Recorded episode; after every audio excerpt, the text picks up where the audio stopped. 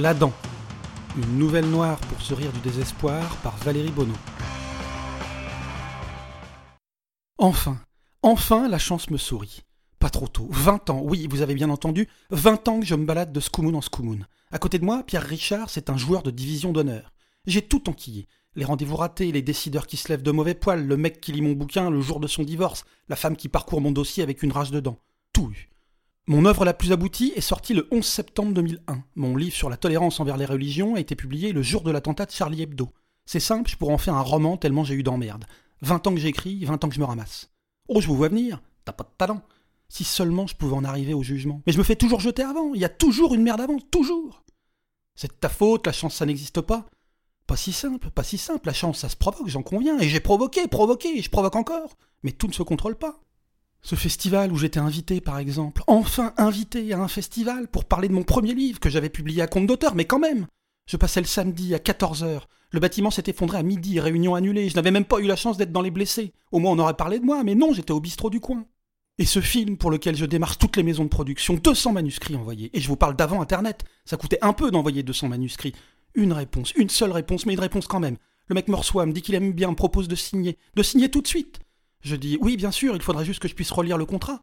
Pas vexé, il me donne le contrat, c'était un vendredi. Je le lis, tout va bien, je l'appelle le lundi pour prendre rendez-vous, une femme en pleurs décroche. Monsieur Berry est mort samedi. Putain, si seulement j'avais signé le vendredi. Et je pourrais vous citer des dizaines d'exemples. Il y a toujours un truc qui ne va pas, toujours. Mais cette fois, cette fois je le sens bien, vraiment bien. Je vous explique. Je passe devant une commission qui doit attribuer une bourse d'écriture. Mais attention, pas une bourse de rien du tout. Non, un gros projet sur 24 mois avec plein de partenaires, des retombées automatiques. Ils ont déjà validé mon projet. Tout ce qu'ils veulent, c'est, comment dire, que je sois un peu photogénique. Parce que c'est un projet pour les réseaux sociaux. Il y a des vidéos, alors ils veulent vérifier que je passe bien à l'image, que je passe dignement. Très important la dignité, ils m'ont dit. Mais oui, bien sûr, j'ai répondu. Et coup peau, pour une fois, je passe bien à l'écran. Et mon sourire aussi, je le sais, j'ai plein de potes qui me l'ont dit. J'ai juste à passer l'audition, à sourire dignement, et c'est gagné, gagné. Vous allez me dire, euh, rien n'est jamais gagné, euh, surtout avec toi. Non, mais si, quand même, parce qu'il y a tellement de gens impliqués dans ce projet, de lieux d'exception concernés, d'instituts plein de thunes aux commandes que c'est pas deux ans d'assurer, c'est cinq ou dix même. Sourire dignement, juste sourire dignement. Je me rends à mon rendez-vous avec le destin et je ne laisse rien passer. Je regarde à gauche, à droite, puis à gauche, de nouveau et encore à droite. Je marche lentement, très lentement. Je suis descendu dans le métro comme une petite vieille, une marche après l'autre en me tenant à la rambarde, ne pas me prendre une porte dans la tronche, ne pas me casser la gueule. Les portes du métro s'ouvrent, je vérifie qu'il n'y a pas d'espace entre la marche et le quai, je suis précautionneux, j'aurai la maladie de cristal que ce serait pareil. Mais si, le truc qui te transforme les os en verre, mais pas en pyrex, non, ça, ça ira encore, ça se casse pas le pyrex. Non, pas de peau, ça te change les os en verre de flûte à champagne. Tu peux le péter avec les lèvres. Je descends du métro, remonte lentement, émerge à l'air libre, je vois le bâtiment, il est là, 500 mètres. 500 mètres. J'avance, je regarde à droite, à gauche, encore à droite, de nouveau à gauche. Je suis sûr qu'il n'arrivera rien parce qu'il n'y a pas un, mais onze responsables de la commission et qu'il décide à la majorité. Que sur les 11, j'en connais déjà 5 qui sont quasiment acquis. Ce serait quand même dingue que les 6 autres se soient fait larguer dans la journée. C'est possible, mais, mais non, pas vraiment possible. Même pour moi, ce serait trop. 450 mètres. J'avance vers mon destin, vers mon futur. Je passe devant un kiosquier, je vais parler, je dois avoir la laine fraîche. Je me suis lavé les dents ce matin, bien sûr, mais on ne sait jamais. Un sourire Hollywood, voilà ce qu'il me faut. J'achète un paquet de chewing-gum, j'en mets un dans ma bouche, je commence à mâcher. Imparable, rien ne m'arrêtera. En même temps que je mâche, je sens un truc au niveau de mes dents de devant. Je m'arrête. Je m'arrête de marcher et je m'arrête de mâcher. Je marche plus, je mâche plus, je transpire, je transpire à grosses gouttes, je dégouline de sueur. 13h45, je marchais, je mâchais, je ne transpirais pas, j'étais bien. 13h46, je marche plus, je mâche plus, je transpire, je suis mal. Mes dents de devant, les quatre du haut, sont des fausses dents. Ça arrive surtout aux malchanceux. Il y a une vingtaine d'années, un soir de beuverie, j'étais tellement cuit que je me suis cassé la gueule, la tête la première, sans mettre les mains. Bim Une dent cassée, hop Disparue la dent. J'étais bourré, alors même pas mal, je collais une cigarette dans l'espace et ça faisait marrer les potes. Ça me faisait marrer. Le lendemain, forcément, j'ai moins ri. Une dent avait sauté, mais les trois autres à côté étaient bonnes achetées. Et là, à 13h46, à 14 minutes du rendez-vous le plus important de ma vie, il me semble, je dis bien, il me semble qu'il est possible qu'une ou plusieurs de ces dents soient restées dans le chewing-gum. Je dis semble parce qu'à l'instant où cette pensée m'a traversé, à la nanoseconde où il m'a semblé possible qu'une ou plusieurs de mes dents se désolidarisent de ma bouche, j'ai tout arrêté. Marche, marche, je ne suis que sueur. J'attends, mais il faut bien faire quelque chose, je ne peux pas rester comme ça, je dois aller à mon rendez-vous. Alors je tente, Très très lentement, exceptionnellement lentement, avec une infinie précaution de bouche et de langue, je tente d'ôter mon chewing-gum. J'ouvre la bouche, micron par micron, avec toujours cet espoir que, bien sûr, après j'aurai toutes mes dents, et notamment les deux dents de devant, les, deux dents du haut. Je passe ma main devant ma bouche, ma main est trempée de sueur, mon corps entier n'est plus que sueur. 13h47 et j'ai déjà perdu 2 kilos. 2 kilos et peut-être deux dents. Je retire le chewing-gum, le mets dans ma main en sueur et je regarde, je regarde le chewing-gum et j'ai envie de pleurer. Elle est là, ma dent de devant, ma dent du haut, pas dans ma bouche, Pas dans ma bouche, dans mon chewing-gum. Ma dent est dans mon chewing-gum qui n'est pas dans ma bouche, je passe la langue sur mes dents de devant, je passe la langue sur mes dents du haut, et ma langue rencontre un vide, j'ai 40 ans, si j'avais 60 ou 70 ans, à cet instant précis, j'aurais fait une crise cardiaque, uriné, déféqué et pleuré. J'ai 40 ans, je suis en pleine possession de mes moyens, lorsque je passe la langue dans ma bouche, sur l'espace vide où est censé être ma dent, je pleure. Je pleure comme un enfant et j'urine un petit peu. Je le sens, j'ai 40 ans, je viens de m'uriner dessus. Pas beaucoup, mais un peu.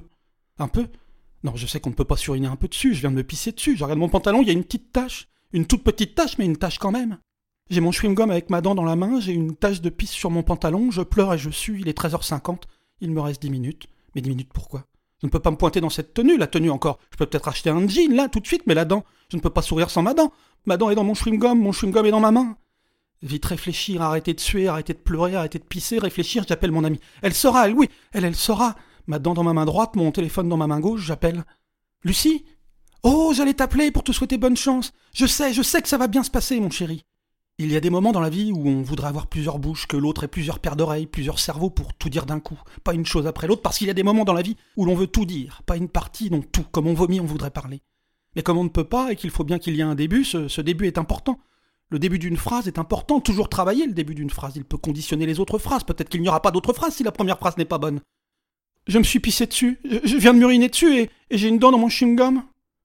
Il y a des moments dans la vie où la première phrase est ratée, mais où vous savez que vous l'avez dite à la bonne personne, à la seule personne qui vous comprendra, la seule au moment crucial. Je vous ai dit que j'étais un poissard Depuis dix ans que nous étions ensemble, j'avais souvent entendu Lucie rire, rire aux éclats, mais se bidonner comme ça, jamais, jamais de la vie. À croire qu'elles étaient plusieurs à se marier là-dedans. J'ai été obligé d'éloigner le téléphone. Et elle riait, elle riait, mais elle riait. Elle essayait de parler, mais elle ne pouvait pas, elle riait trop.